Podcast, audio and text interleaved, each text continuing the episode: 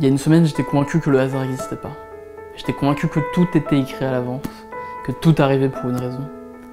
Mais ça, c'était il y a une semaine. C'était avant de lire un premier livre de Nassim Taleb, puis un deuxième. Et aujourd'hui, je crois exactement l'inverse. C'est-à-dire que non seulement le hasard existe, mais qu'en plus, qui domine totalement nos vies, qui domine totalement ma vie, qui domine totalement la tienne, qui domine l'histoire, l'économie, la finance, que tout est imprévisible et qu'on ne comprend pas les causes des choses. Et si tu écoutes ce que je vais dire dans les prochaines minutes, tu seras convaincu que toi aussi, que le hasard existe et que c'est quasiment la seule chose qui existe, c'est la seule chose dont on est certain.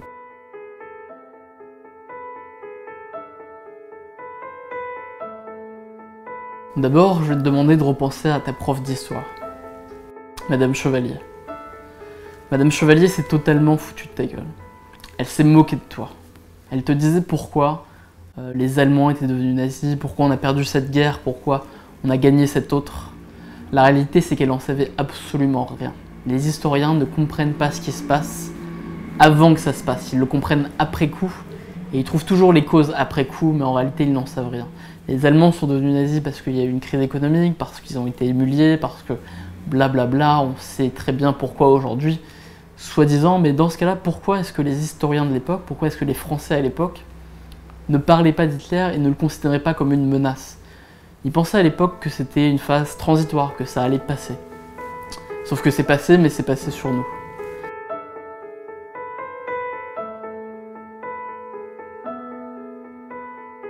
Juste avant la Première Guerre mondiale, qu'est-ce qu'ils disaient les historiens? Est-ce qu'ils pensaient qu'il allait avoir une catastrophe de ce type-là? Non, ils disaient que juste après les guerres napoléoniennes, il y avait eu une grande période de paix et donc forcément la paix allait perdurer. Et il ne pouvait pas y avoir à nouveau une grande catastrophe de genre parce que les êtres humains étaient lassés de ces choses-là en Europe.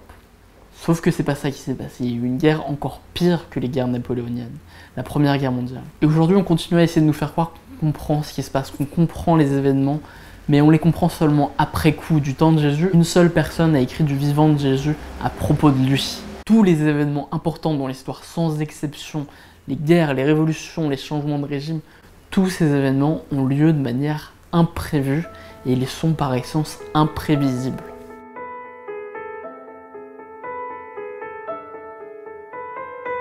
Cette absence d'expertise et de compréhension du monde, elle se vérifie dans l'histoire, mais également dans tous les autres domaines. On n'a pas accès aux causes des choses. Et parce qu'on n'a pas accès aux causes réelles des événements, on ne peut pas prédire l'avenir. On a testé par exemple en économie la chose suivante, c'est qu'entre un étudiant débutant et un expert en économie avec une certaine renommée, souvent c'est l'étudiant qui a le plus de capacité à prédire l'avenir. C'est l'étudiant qui est le plus doué, qui fait moins d'erreurs. Mais en réalité, les uns et les autres sont pas plus doués qu'un chauffeur de taxi pour comprendre l'avenir économique. Et c'est la même chose dans l'histoire. Un historien expert n'est pas plus doué que ton concierge pour savoir ce qui va se passer historiquement. On nous fait croire que les experts sont de plus en plus doués parce qu'ils ont de plus en plus de données, mais c'est précisément parce qu'il y a de plus en plus de données et d'informations que le monde est plus complexe, qu'on est de moins en moins capable de prédire l'avenir, et de prédire en particulier ce que Nassim Taleb appelle les signes noirs.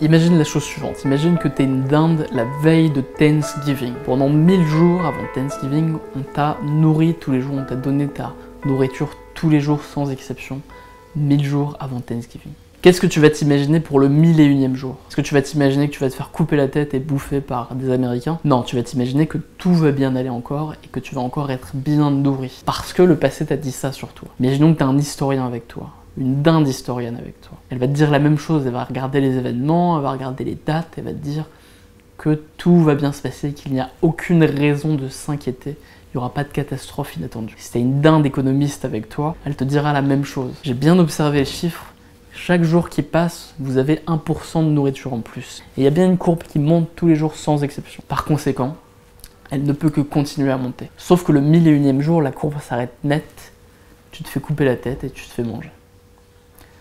On est tous des dindes, des dindes des historiens, des économistes. On est tous convaincus que parce que le passé nous dit telle ou telle chose sur la réalité, que tout ira bien. On fixe des règles sans aucune preuve, tout simplement parce que ces règles nous mettent un peu plus à l'aise avec l'avenir, elles nous permettent d'avoir l'impression de mieux comprendre le monde et de compresser l'information. Si tu observes aujourd'hui 4000 signes blancs, ça ne prouve absolument pas que tous les signes du monde sont blancs.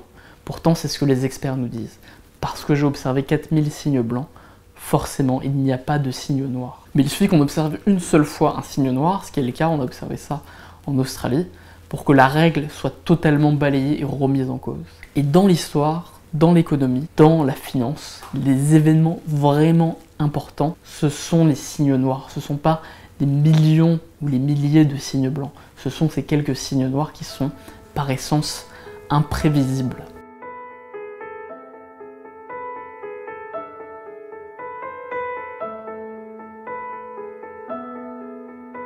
Dans une même situation, une situation qui est un peu, imaginons, un peu instable, un peu chaotique, lui, il parle de l'Italie au moment où il écrit le livre, qui est instable politiquement. Il explique que la volatilité, le fait qu'il y ait des changements dans la situation, dans le système, ça ne veut pas dire qu'il va y avoir une explosion, qu'il va y avoir un signe noir qui est imprévisible. Par contre, si on prend l'Arabie Saoudite, qui est un pays avec une situation beaucoup plus stable, et eh bien là, la possibilité d'un signe noir, d'une catastrophe, d'une révolution est beaucoup plus importante. Et on s'en rend pas compte parce qu'on a tendance à croire que la volatilité, l'instabilité apparente est un signe annonciateur de ces signes noirs.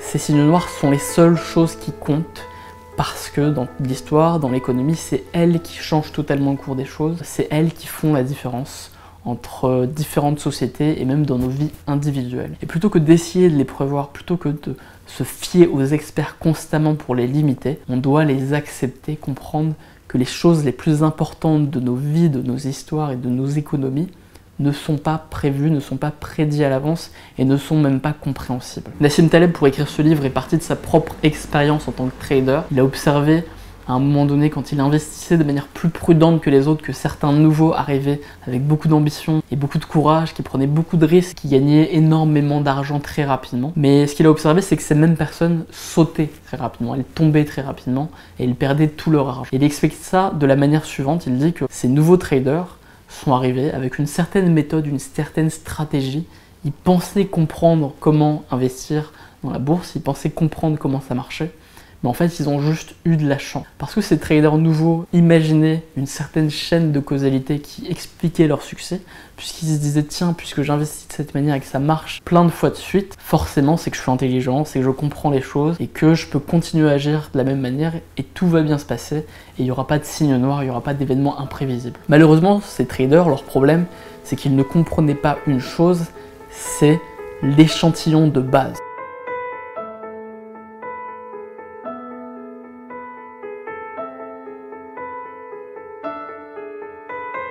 L'échantillon de base, c'est le fait qu'il y a eu des milliers de traders différents qui ont investi et qui ont eu différentes stratégies d'investissement en même temps qu'eux, et que la grande majorité sont tombés directement et n'ont eu aucun succès. Et forcément, par le hasard, par la chance, quelques traders ont eu beaucoup de succès plusieurs fois de suite. Mais c'est juste le fait de la chance parce que à la base, il y avait beaucoup de traders, donc forcément, quelques-uns ont réussi plein de fois de suite. Ça aurait été bizarre que ça n'arrive pas.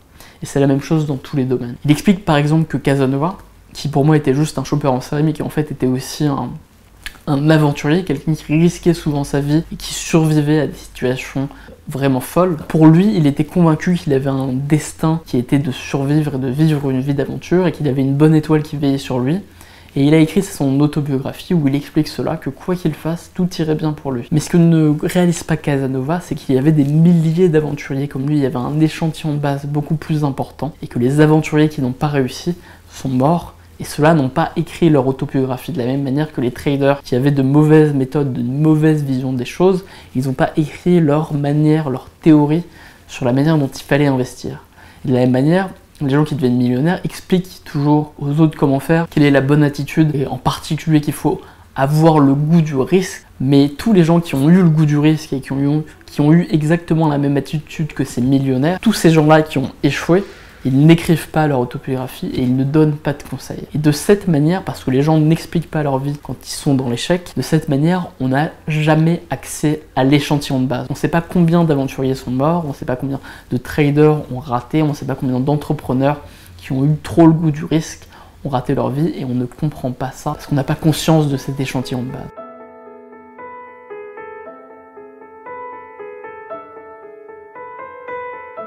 Mais il faut savoir que ces signes noirs ne sont pas forcément négatifs. Les trois plus grandes inventions de ces dernières années, selon la plupart des gens, c'est les trois suivantes, Internet, l'informatique et les lasers. ces trois inventions ont eu lieu de manière totalement imprévisible et aléatoire. Donc vous devez comprendre aussi ça, c'est que dans votre vie, les choses les plus positives aussi vont arriver de manière totalement imprévue et imprévisible. Nassim Taleb ne se contente pas de nous dire que le monde est hasardeux, aléatoire, chaotique et qu'il faut mieux écouter son chauffeur de taxi qu'un expert en histoire, en économie ou en analyse financière, il va un peu plus loin et nous donne quelques conseils. Il nous explique qu'il faut être un peu plus humble et effectivement se méfier des prévisions, mais il faut se préparer de manière générale. Plutôt que de se préparer à un problème précis et local, il faut se préparer à des événements catastrophiques qui peuvent arriver de tous les côtés. Il explique que pour être prudent, on peut s'inspirer de sa méthode d'investissement qui était la suivante qui était d'investir à 90% dans quelque chose d'extrêmement fiable,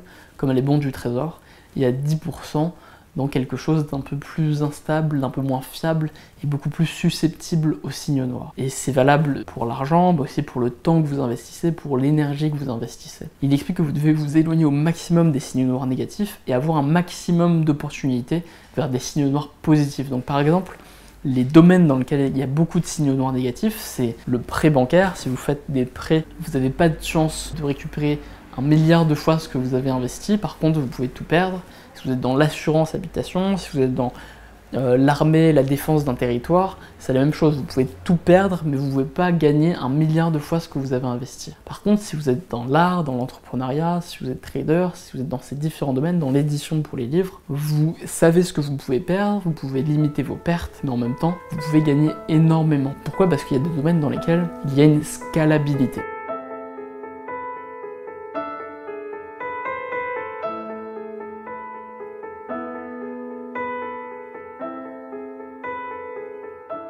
Il y a des choses qui sont scalables et des choses qui ne le sont pas.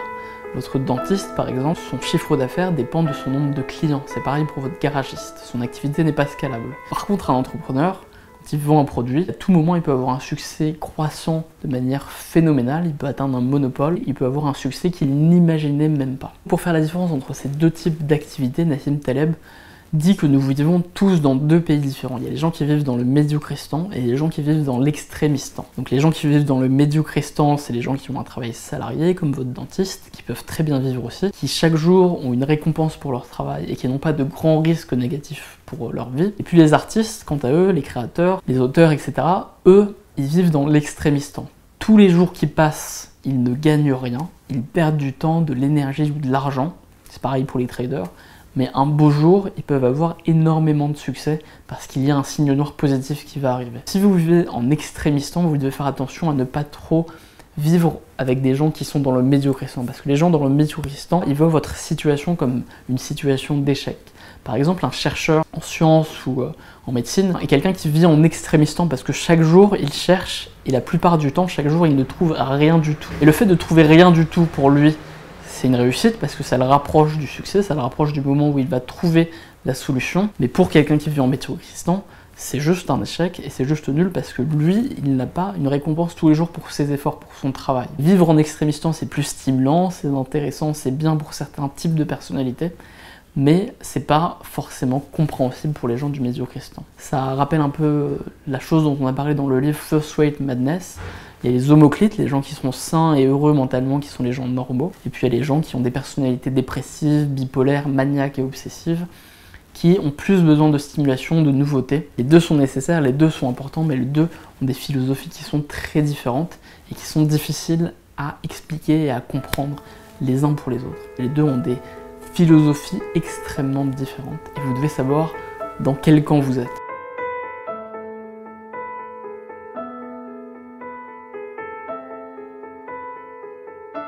Pour choisir vos signaux noirs positifs, vous devez bien faire la différence entre le hasard réel, entre l'incertitude réelle et le hasard ludique. Par exemple, aller au casino ou jouer au loto, c'est pas avoir une stratégie pour recevoir des signaux noirs positifs. Quand je joue au loto, vous avez une probabilité de réussir et d'échouer qui est définie à l'avance. Et vous avez un gain maximal qui est défini à l'avance. C'est pareil si vous allez dans un casino. On n'a jamais vu quelqu'un sortir d'un casino en étant milliardaire. Par contre, dans les autres domaines, dans l'art, dans l'entrepreneuriat, etc., eh bien vous avez beaucoup plus de chances d'avoir un succès phénoménal et inimaginable. Pourquoi? Parce que c'est pas un hasard ludique, c'est pas un hasard contrôlé, c'est un hasard véritable dans lequel il n'y a pas de limite à votre succès et dans lequel vous connaissez pas votre probabilité de réussite, elle est totalement incertaine. Il explique ensuite la chose suivante, c'est que vous devez provoquer la chance en étant moins attaché à votre plan, en étant moins attaché à votre imagination. Les choses les plus importantes et les plus positives dans votre vie vont arriver de manière aléatoire et imprévue, donc vous devez être prêt à tout abandonner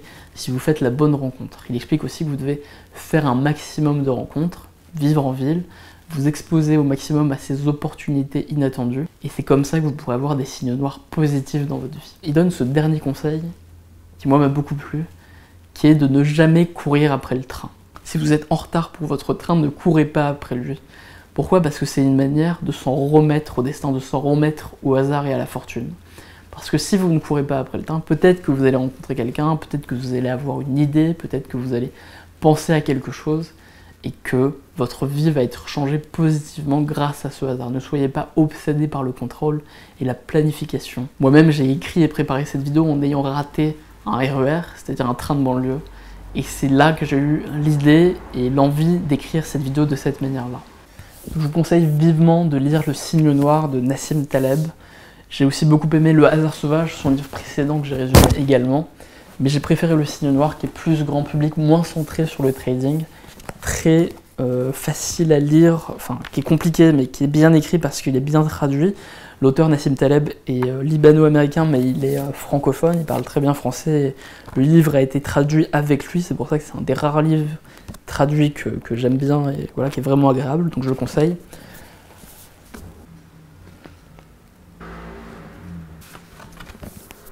Dernier point dont il parle, c'est euh, une question qu'on lui pose souvent, c'est la différence entre l'indéterminisme réel et le hasard. Pour lui, pour Nassim Taleb, le hasard, c'est simplement ce que l'on ne connaît pas, ce que l'on ne prévoit pas, ce que l'on ne comprend pas. C'est pas forcément l'idée que les choses n'ont pas de cause et que tout arrive de manière vraiment profondément aléatoire. Mais pour lui, cette différence est vraiment pas importante. Et en réalité, on peut très bien croire au hasard tout en croyant euh, au destin, ou tout en croyant en Dieu, tout en croyant au déterminisme, c'est pas du tout incompatible. Et lui, en fait, ce qu'il défend, c'est une humilité qu'avaient les anciens, qu'avaient euh, les Grecs, qu'on trouve aussi euh, dans les religions orientales, qui est qu'on doit s'en remettre au destin, qu'on doit s'en remettre à la fortune, qu'on doit comprendre que les choses arrivent de manière aléatoire sans qu'on puisse les comprendre. Ce qui ne veut pas dire qu'il n'y a pas un plan derrière, ce qui ne veut pas dire qu'il n'y a pas de déterminisme, mais simplement qu'on doit avoir un peu plus de prudence. Il dit par exemple qu'il faut se rappeler qu'avant, les, médecins, euh, même quand on savait que se laver les mains dans les hôpitaux c'était un moyen de réduire le nombre de maladies, ben, pour les médecins, avant qu'on comprenne et qu'on identifie euh, ce qu'étaient les bactéries, ben, pour eux ça n'avait pas de sens. Et par conséquent, les, médecins ne se lavaient pas les mains dans les hôpitaux. Parce qu'ils considéraient que voilà, ça n'avait pas de sens, donc il fallait pas le faire. Sauf qu'il faut davantage se fier au, au fait qu'à nos modèles, qu'à notre théorie. La théorie n'est pas si importante que ça, parce qu'on ne comprend pas grand-chose de la réalité. Et euh, voilà, lavez-vous les mains, même si vous ne comprenez pas pourquoi. Si ça marche, faites-le. Faites attention quand vous écoutez les historiens, les économistes, les politologues, les analystes financiers pour comprendre l'avenir, parce que c'est comme si vous écoutiez un astrologue. En réalité, ces gens-là sont euh, très peu remis en cause sur leur vraie capacité de prédiction. Et euh, voilà, ce que j'avais à dire sur le signe noir. Si vous voulez recevoir d'autres conseils sur l'autodiscipline, sur la productivité, vous pouvez cliquer ici et vous abonner à la lettre. Je vais laisser le lien ici. J'avais un peu peur en lisant ce livre parce que je pensais un peu dévier de mon projet de développement de l'autodiscipline et d'augmentation de la volonté. Pour ceux qui ne le savent pas, ce résumé est le 13e que je fais pour le projet 30 jours, 30 livres, qui est de lire, résumer et publier les résumés de 30 livres que je lis en moins de 30 jours. Donc c'est le 13e livre, comme par hasard. Lol, en fait j'avais un peu peur en lisant ce livre que ça me dévie un peu de ma volonté d'augmenter ma volonté d'augmenter mon autodiscipline, mais en fait c'est exactement l'inverse, parce que j'ai conscience maintenant que le hasard domine ma vie et que si j'ai du succès dans un domaine, ce sera surtout du fait du hasard. Eh bien, la petite part de volonté, de discipline qui régit ma vie, je dois encore plus la maximiser. Si j'ai seulement 10% de volonté qui vont prédire mon avenir, eh j'ai intérêt à ce que ces 10% de volonté soient vraiment importants et j'ai intérêt à pas avoir seulement 1% de volonté. Parce que si c'est la fortune, si c'est le hasard qui fait la différence, ben, je dois encore plus euh, contrôler mes actions et être discipliné. Tout en laissant de la place au signe noir, tout en laissant de la place aux opportunités, à la chance et au, changement. Et voilà, c'est pour ça que je change d'ailleurs. C'est peut-être parce que j'ai lu ce livre que je change un peu de, style de, de vidéo. Mais c'est peut-être pas pour ça, parce qu'on ne comprend pas vraiment les causes des choses. Passez une bonne journée. C'était Raj pour Autodisciple. A très bientôt.